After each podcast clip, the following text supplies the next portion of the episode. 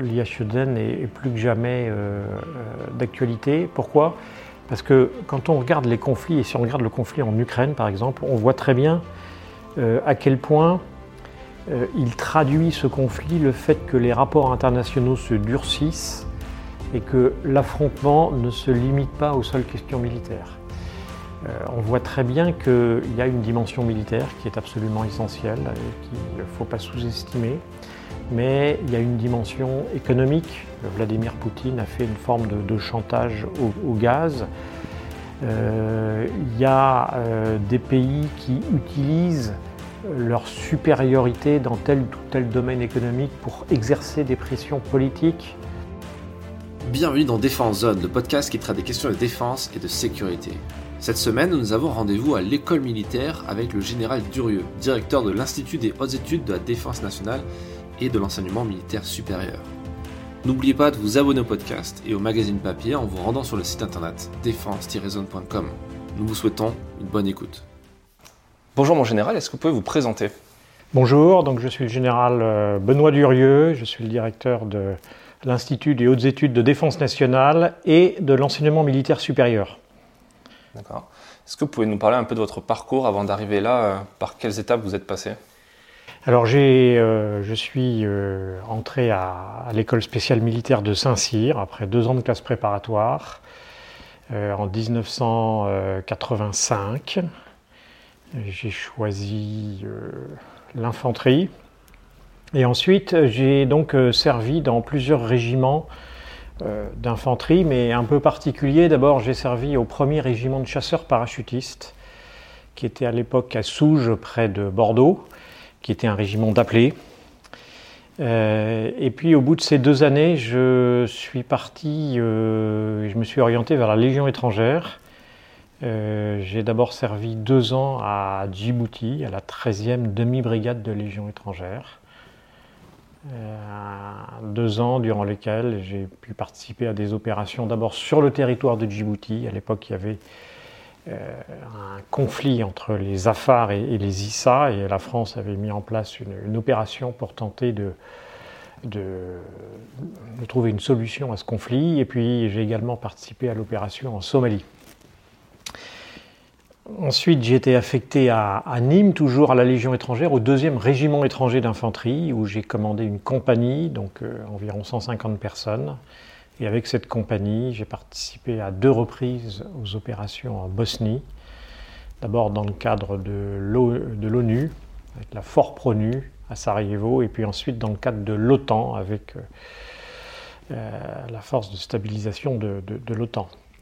Euh, et puis ensuite, j'ai préparé l'école de guerre, comme beaucoup d'officiers le, font généralement, à la délégation générale pour l'armement.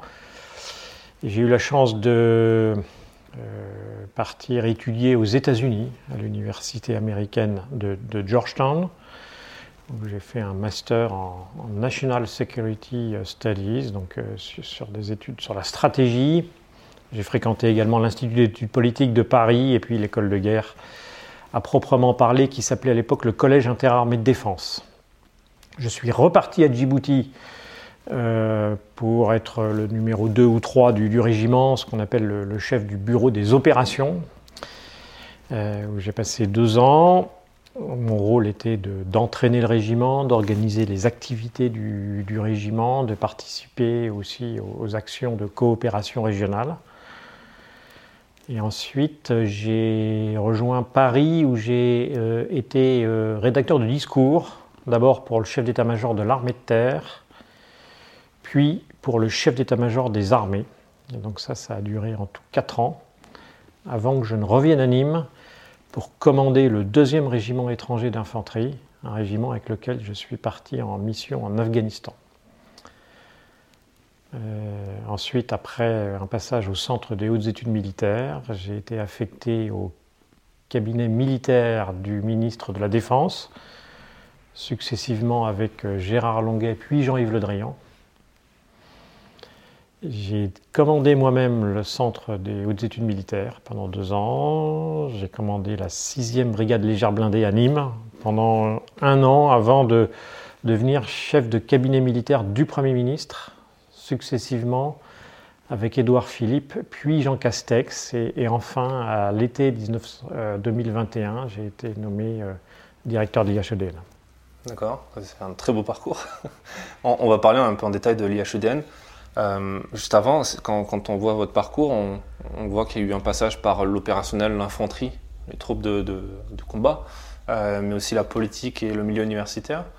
C'est pas si commun que ça, j'ai l'impression, quand on voit un peu les parcours de tout le monde. Euh, d'où est venue cette appétence pour vous du milieu peut-être universitaire et, à quel point ça vient se nourrir de votre expérience opérationnelle? Ça a été un peu les, les, hasards. J'ai jamais été vraiment dans le monde universitaire, mais euh, à l'école de guerre, j'ai découvert un, professeur qui est décédé maintenant, qui s'appelait Hervé Couteau-Bégari, qui m'a proposé de, de, de, m'engager dans un parcours de thèse de doctorat d'histoire, ce que j'ai fait. Ça a duré assez longtemps, euh, plusieurs années, mais j'ai soutenu cette thèse et j'avais trouvé dans cet exercice un je dirais, un espace de, liberté intellectuelle, de découverte euh, qui, m'a plu. Et j'étais convaincu que c'était euh, un très bon complément à l'expérience opérationnelle pour ensuite être capable euh, d'envisager les questions de défense d'un niveau supérieur, d'augmenter ma culture générale dans ce domaine-là pour préparer des, futures décisions. Hmm. D'accord. Alors, revenons un petit peu sur, l'IHEDN. Euh, qu'est-ce que c'est? En quoi ça consiste? C'est quoi les enjeux aujourd'hui de l'IHEDN? Alors, l'IHEDN, c'est un institut qui est un petit peu ancien maintenant, qui a été créé pour la première fois en 1936, à un moment où on sentait bien que la situation internationale se tendait et où les leçons de la Première Guerre mondiale avaient montré qu'il fallait que la défense du pays repose sur une coordination accrue entre les chefs militaires et les responsables civils. Alors ça n'a pas suffi évidemment à éviter la défaite de 1940, mais l'expérience a dû être suffisamment concluante pour que en 1947 l'IHEDN soit recréé en euh, accueillant cette fois non seulement les hauts fonctionnaires et les militaires, mais aussi des responsables de toutes les composantes de la société. Et c'est encore le cas aujourd'hui où, dans la session nationale notamment, on accueille euh, des parlementaires, des hauts fonctionnaires, des chefs d'entreprise, des officiers, euh, des journalistes, des euh, dirigeants d'ONG, des médecins, des professeurs d'université. Donc une, gamme de, profils extrêmement variés. Euh, ça, c'est la session nationale, mais on retrouve la même chose dans les sessions en, région, qui sont organisées à raison de, six par an, dont une outre-mer. Euh, on a des sessions jeunes.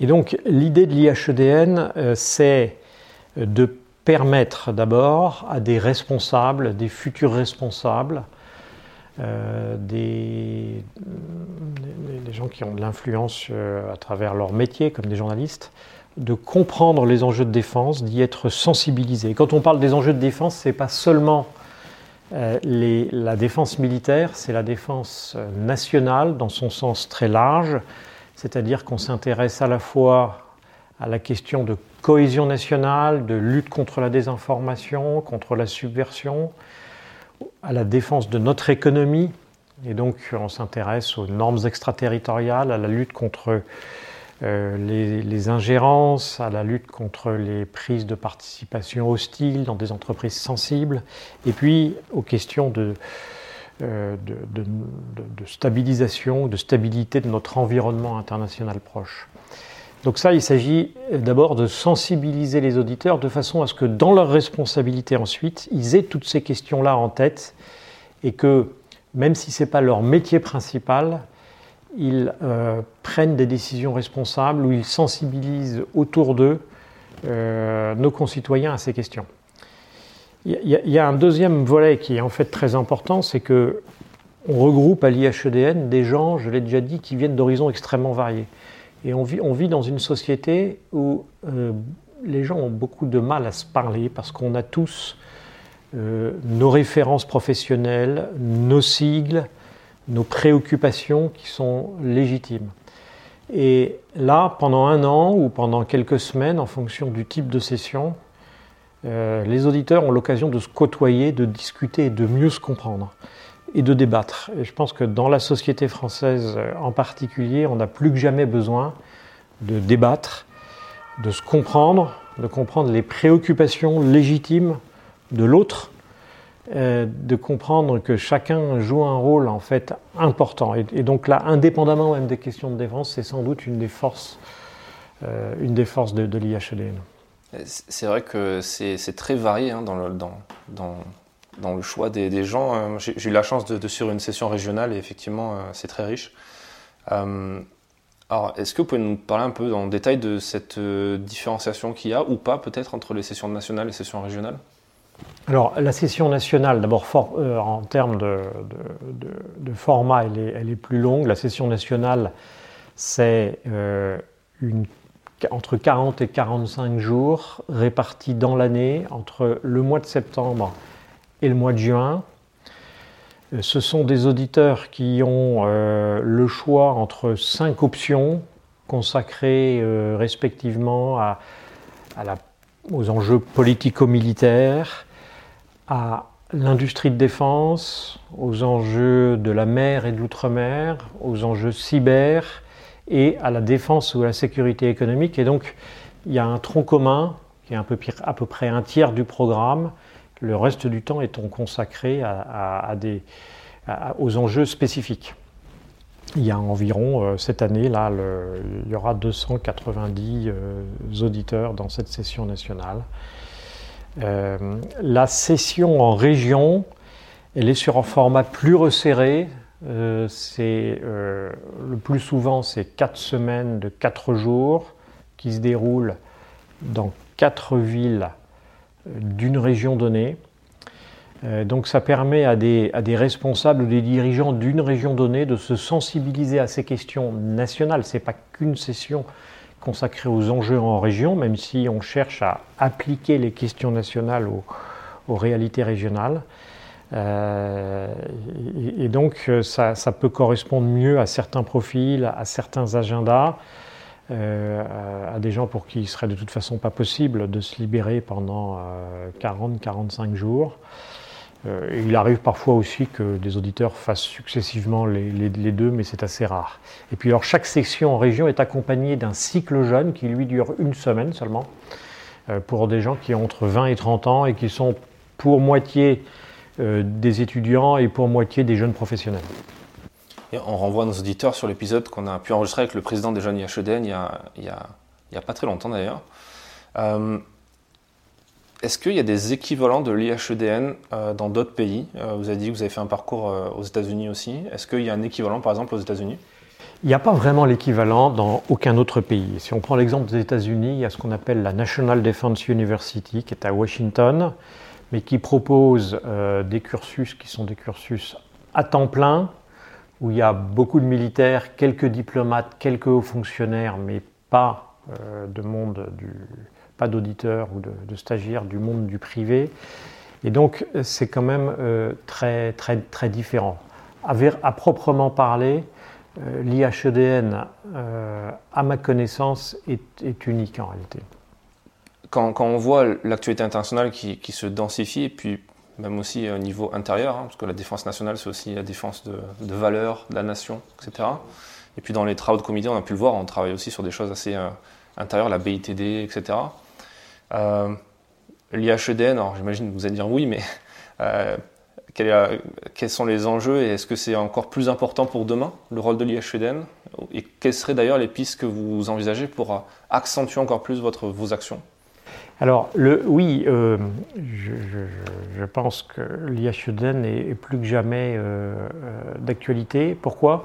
Parce que quand on regarde les conflits, et si on regarde le conflit en Ukraine par exemple, on voit très bien à quel point il traduit ce conflit le fait que les rapports internationaux se durcissent et que l'affrontement ne se limite pas aux seules questions militaires. Euh, on voit très bien qu'il y a une dimension militaire qui est absolument essentielle et qu'il ne faut pas sous-estimer. Mais il y a une dimension économique. Vladimir Poutine a fait une forme de, chantage au, gaz. Euh, il y a euh, des pays qui utilisent leur supériorité dans tel ou tel domaine économique pour exercer des pressions politiques. les attaques cyber sont devenues monnaie courante et, rentrent peu à peu, malheureusement, dans, les mœurs, etc. Donc l'IHEDN, qui a pour vocation d'examiner les questions de défense dans, leur, dans un spectre extrêmement large, est, à mon sens, plus que jamais utile. Puis il est plus que jamais utile, je le disais, parce qu'on a une société aussi qui est plus diversifiée que jamais entre des, des domaines euh, professionnels extrêmement variés et que faire se rencontrer les gens, euh, et on le sent très bien euh, quand on voit les auditeurs, c'est plus important que jamais. Est-ce qu'on peut encore augmenter nos actions? Alors, il faut raison garder. évidemment, on a une capacité humaine limitée, donc on cherche à en tirer euh, le meilleur profit. Je vais vous donner un exemple quand même d'innovation. Cette année, dans la session nationale, on va pouvoir, euh, on a proposé à des auditeurs qui résident outre-mer de suivre la session nationale.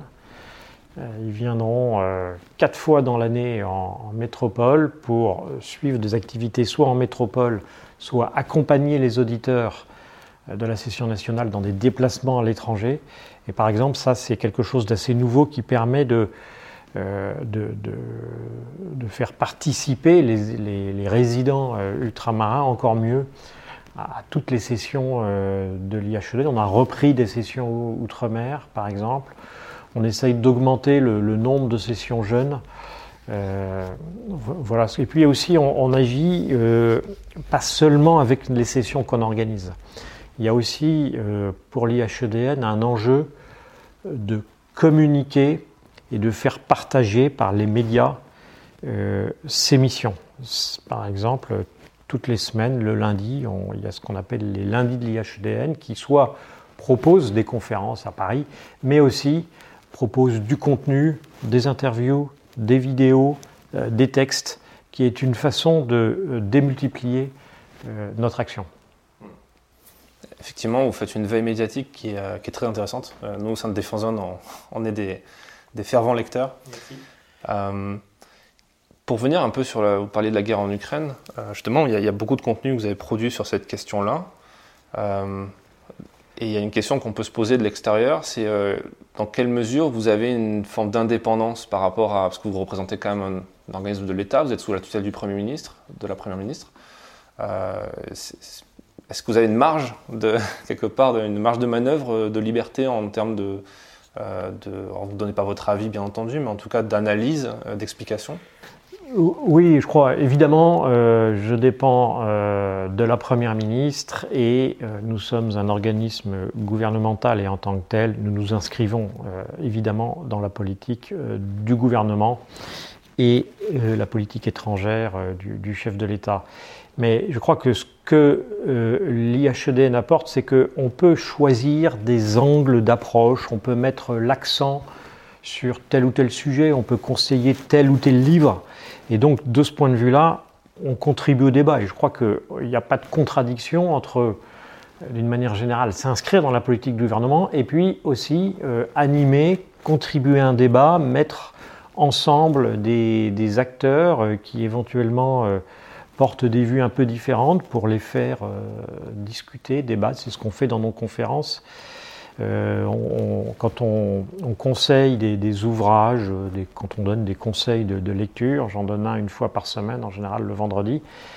Euh, c'est pas des ouvrages qui, sont, qui ont été écrits par un membre du gouvernement, c'est des ouvrages écrits par des, des, auteurs qui ont toute, toute liberté. Et je crois que euh, en, réalité, si, il y a un espace énorme de débat de, pour sensibiliser, pour euh, éveiller les esprits et pour euh, finalement indirectement contribuer à une plus grande pertinence des, des, actions, à la fois des acteurs privés, mais aussi publics, y compris gouvernementaux. C'est très intéressant parce que là, on est actuellement dans l'école militaire. Euh, où, il y a l'IHEDN et bien d'autres entités. On a pu faire quelque chose aussi avec le centre de doctrine il n'y a pas très longtemps.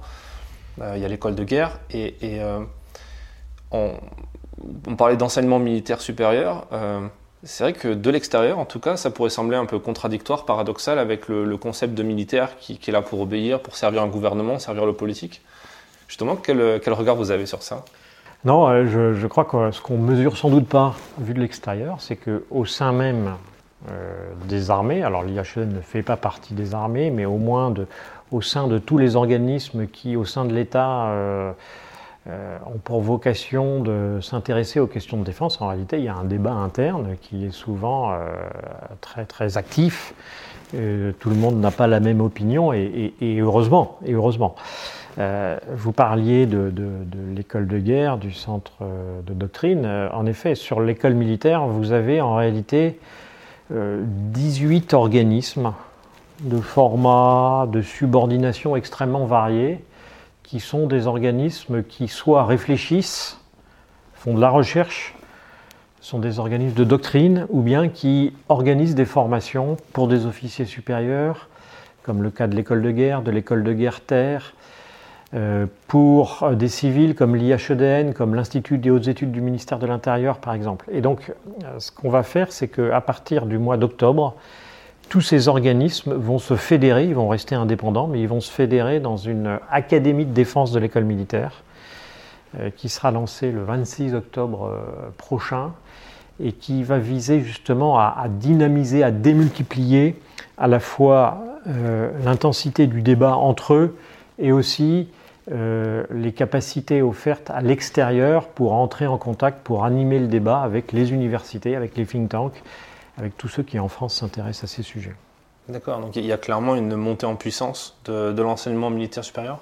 Alors ça, oui, mais ça va bien au-delà de l'enseignement militaire supérieur. C'est le, tous ces organismes présents sur le site, ça représente un ensemble en réalité unique en Europe. Vous avez nulle part ailleurs autant d'organismes aussi variés qui réfléchissent, et donc on va en tirer meilleure partie pour que euh, on puisse euh, animer le débat en France et ensuite faire rayonner la pensée stratégique française en Europe euh, vis-à-vis de nos alliés en Amérique du Nord, en Méditerranée, en Afrique, parce qu'on a vraiment quelque chose à dire.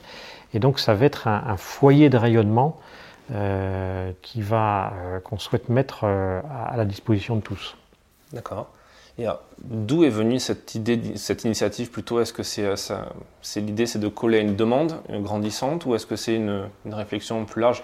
Je vous demande ça parce que hier j'ai échangé avec Alain Juillet qui disait qu'il était toujours aussi étonné de voir euh, l'attrait des Français pour la géopolitique et le, penser lui que ça intéresserait personne et en fait euh, sa chaîne YouTube cartonne. Si, je crois si, je crois qu'il y a un vrai intérêt. Euh, je vais vous donner un seul chiffre. En deux ans, le nombre de candidatures à la session nationale de l'IHEDN a augmenté de près de 50%, ce qui est considérable.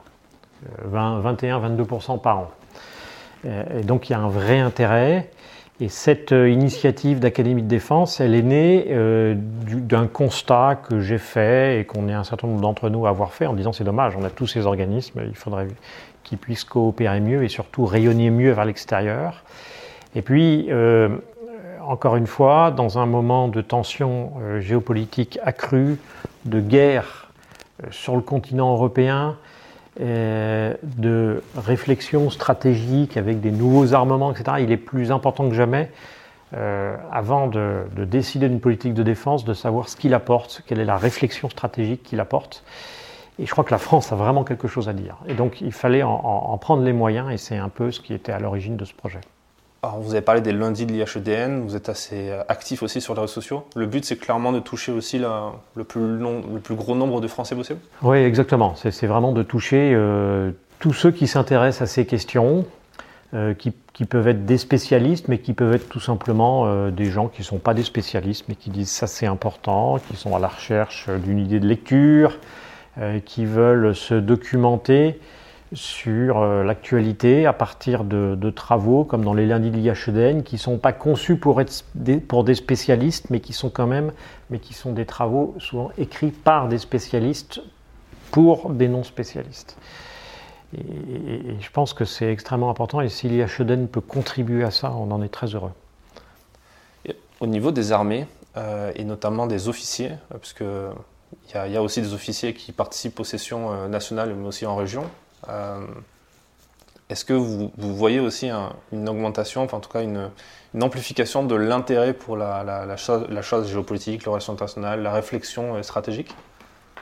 Oui, je, crois que les officiers, euh, un peu par, fonction, ont toujours été euh, sensibles à ces questions, évidemment.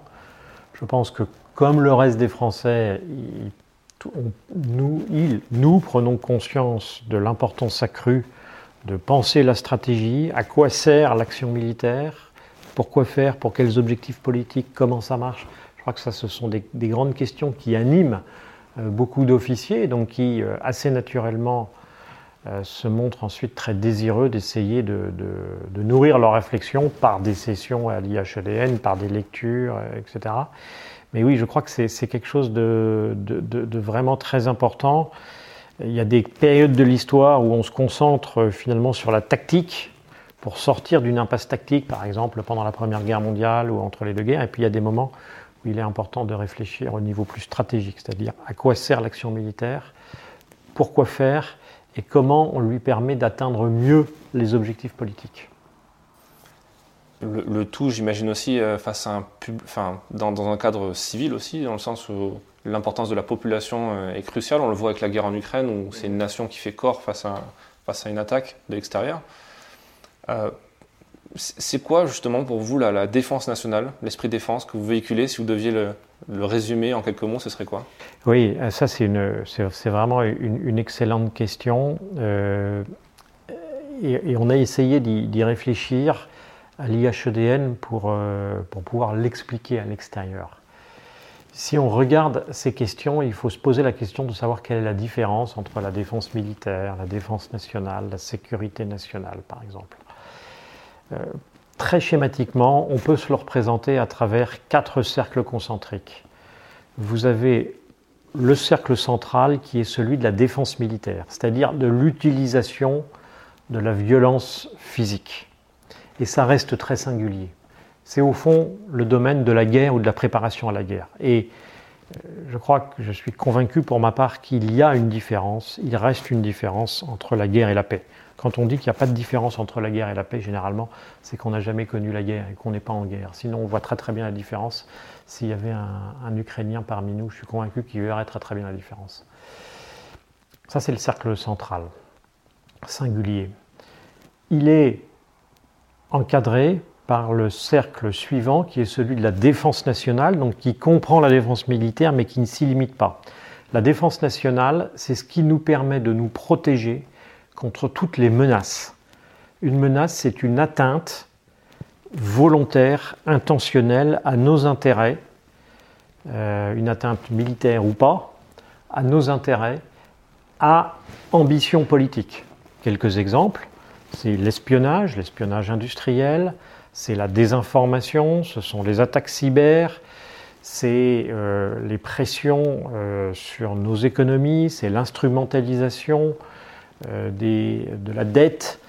Et donc ce sont toutes ces actions hostiles qui ne sont pas nécessairement militaires, mais qui procèdent d'un acteur qui, lui, est hostile et qui a en tête un objectif politique d'atteinte à nos intérêts, à notre souveraineté, etc. Ce cercle de la défense nationale, il est lui-même intégré dans un cercle encore plus large qui est celui de la sécurité nationale et qui ajoute à cette question de défense nationale, à ces menaces, le champ des risques. Les risques, ce n'est pas intentionnel. Alors ça peut être des risques de type catastrophe naturelle, de type catastrophe technologique, de type pandémie. Évidemment, s'ils sont suffisamment importants pour euh, représenter je dirais, euh, la possibilité d'un danger systémique pour notre société. Une grippe saisonnière, ce n'est pas une question de sécurité nationale. Une pandémie comme celle du Covid, on a vu à quel point ça pouvait porter atteinte au fonctionnement normal de la société. Mais ça peut être aussi euh, des, des, actions euh, criminelles ou de trafic, si elles sont suffisamment importantes. Je vais prendre un seul exemple, la piraterie. L'esquive de pirates au large de la Somalie, il n'a pas de visée politique. Il cherche à prendre d'assaut un bateau pour gagner de l'argent. C'est son seul objectif. S'il est tout seul, ça reste une question de l'État en mer. en revanche, s'il y en a de très nombreux tous les jours et que ça perturbe les flux maritimes, alors ça devient un, problème de sécurité nationale parce que ça porte atteinte au fonctionnement normal de, notre commerce. C'est qu'un exemple, mais ça montre bien ce que c'est que ce, cercle beaucoup plus large de la sécurité nationale. Et puis enfin, le dernier, qui est important, je pense, c'est celui de, de la sécurité internationale, pour dire que toutes ces questions-là, on ne va pas les résoudre seuls, de manière autarcique, et notamment la France, on va les résoudre à travers une action multilatérale, concertée. La France a toujours poussé pour une action euh, concertée pour essayer de limiter ces risques et des menaces et pour trouver une voie, euh, je dirais, de, concertation avec l'ensemble des, acteurs politiques à la surface de la, planète. Très, intéressant. Euh, pour, parler quelques mots de la guerre en Ukraine, euh, on a l'impression que ça, ça, va matcher un petit peu avec ces, quatre cercles au final. Hein. Euh, vous, qu'est-ce que vous en, qu'est-ce que vous tirez comme, leçon euh, pour nous de, cette situation en Ukraine? Qu'est-ce qui semble important selon vous? Il y, a,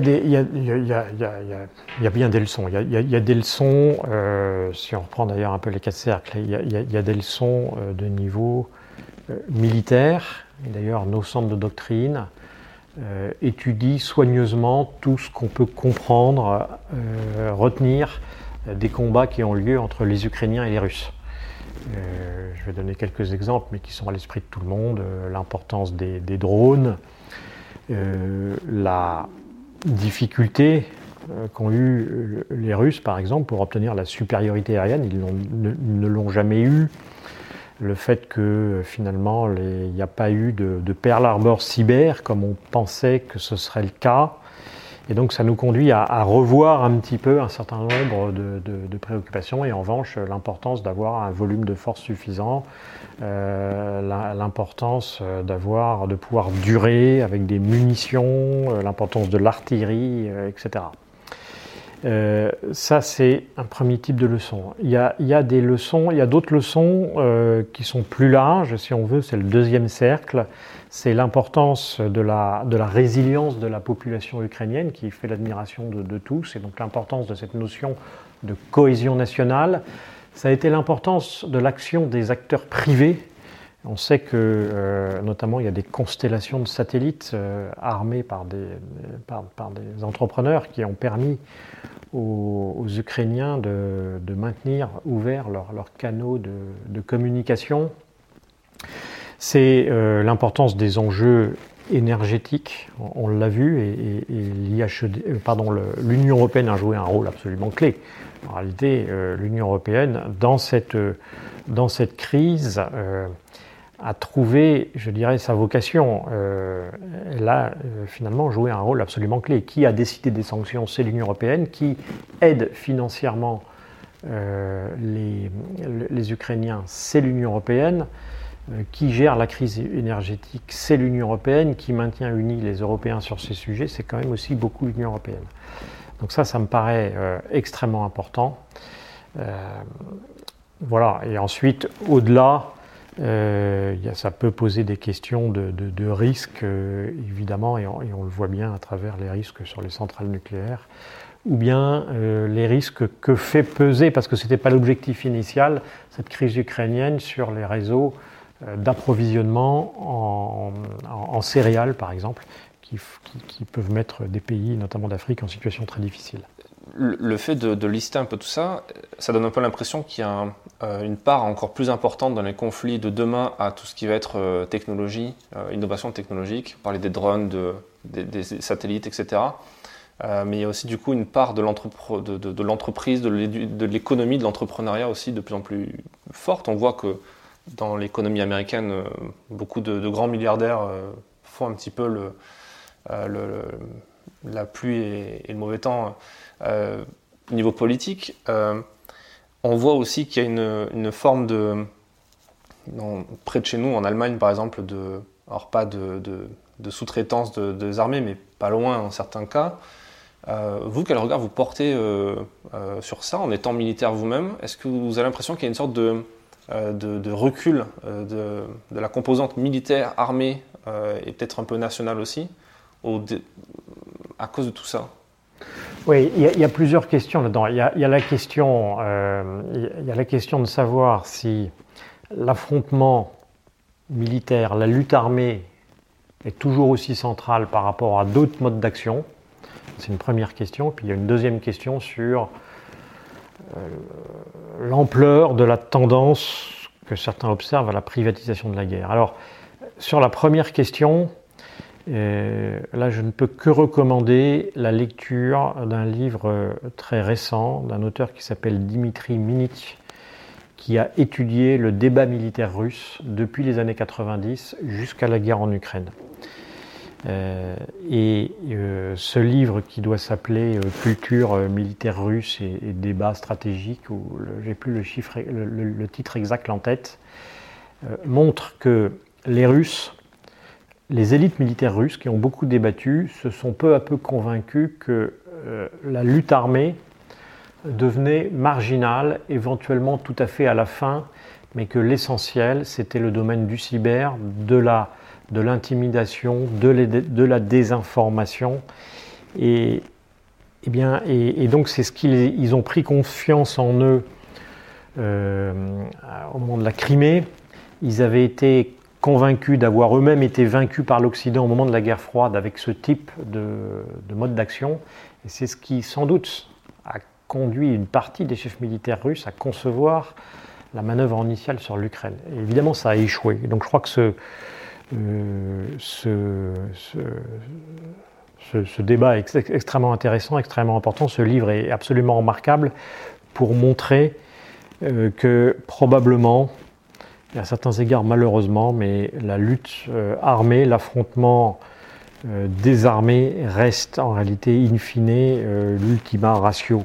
Et, depuis Louis XIV, de ce point de vue-là, pas grand-chose n'a changé à mon avis. Alors, est-ce que ça, ça, se, ça, ça, va avec une privatisation accrue de, de l'affrontement, y compris armé je pense qu'il faut rester prudent avec, tout cela. Bien sûr, euh, lorsqu'on s'intéresse à la fourniture de moyens qui sont précisément pas ceux de la lutte armée, je pense des moyens spatiaux, des moyens de, par exemple de communication, des moyens logistiques, le, monde du privé, les entreprises jouent sans doute un rôle, accru et en tout cas les armées ne peuvent pas s'en passer très largement. Euh, maintenant, pour tout ce qui est lutte armée, euh, je pense que ce serait une erreur euh, de, de, considérer qu'on va vers plus de privatisation. Et d'ailleurs, les événements extrêmement récents avec Wagner en Ukraine, je pense, vont dissuader un bon paquet de pays de faire reposer leur défense sur des sociétés militaires privées devenues presque aussi puissantes que leurs armées.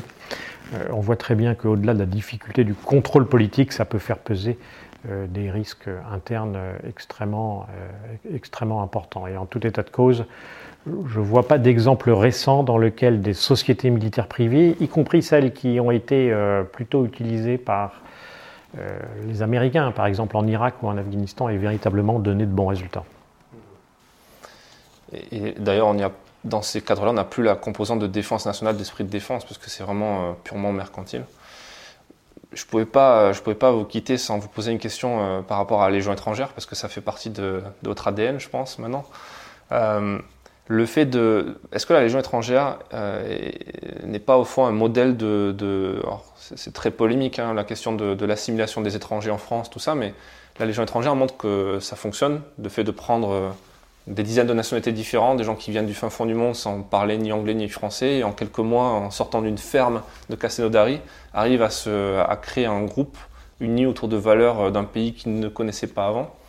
Euh, est-ce que ça vous, est-ce que vous avez, euh, utilisez ça vous dans votre quotidien de directeur de l'IHEDN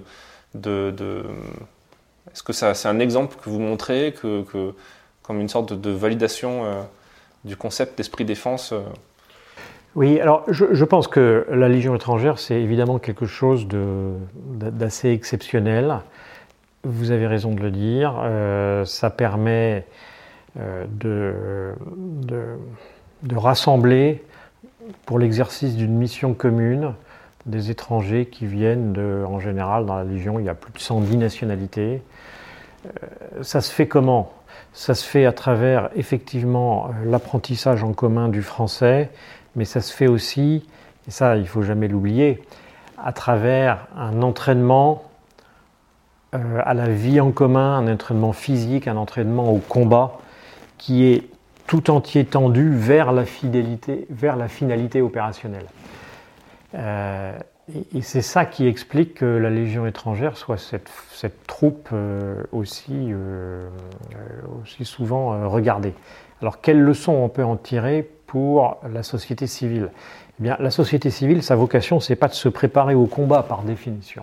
Donc tout n'est sûrement pas transposable. Je pense que ce qui est transposable, c'est le fait que au sein de la Légion étrangère, on porte énormément d'attention à la personne humaine, à, au caractère, et ça peut paraître un peu paradoxal, mais unique de chaque personne, de chaque légionnaire et de ce qu'il peut, apporter à la collectivité. Et ça, je crois que ce sont des, leçons à la fois euh, intemporelles et qui sont applicables partout. C'est être capable de, regarder une personne en, regardant ce qu'il peut apporter à tout le monde et avec un, mélange, euh, en tout cas c'est le cas à la Légion, euh, d'exigence et de bienveillance. Dernière question je termine tout le temps euh, comme ça les interviews, c'est quel, est le conseil qu'on vous a donné euh, en tant que jeune officier peut-être que vous aimeriez euh, partager, transmettre à un, autre jeune officier qui se lance dans, la carrière des armes? Quel conseil que vous, aimeriez lui, donner? Je lui dirais de s'engager pleinement dans son métier qui est le plus beau des métiers, mais là je ne suis, pas très évidemment impartial. Euh, euh, de ne pas hésiter à, commander et de croire à ce qu'il fait, euh, parce qu'il a choisi une fantastique aventure. Bah, c'est un très bon conseil. Merci mon général. Merci beaucoup. Merci d'avoir écouté cet épisode jusqu'à la fin. S'il vous a plu et que vous voulez soutenir notre travail, abonnez-vous à notre magazine en vous rendant sur le site défense-zone.com. A très vite pour un prochain épisode du podcast.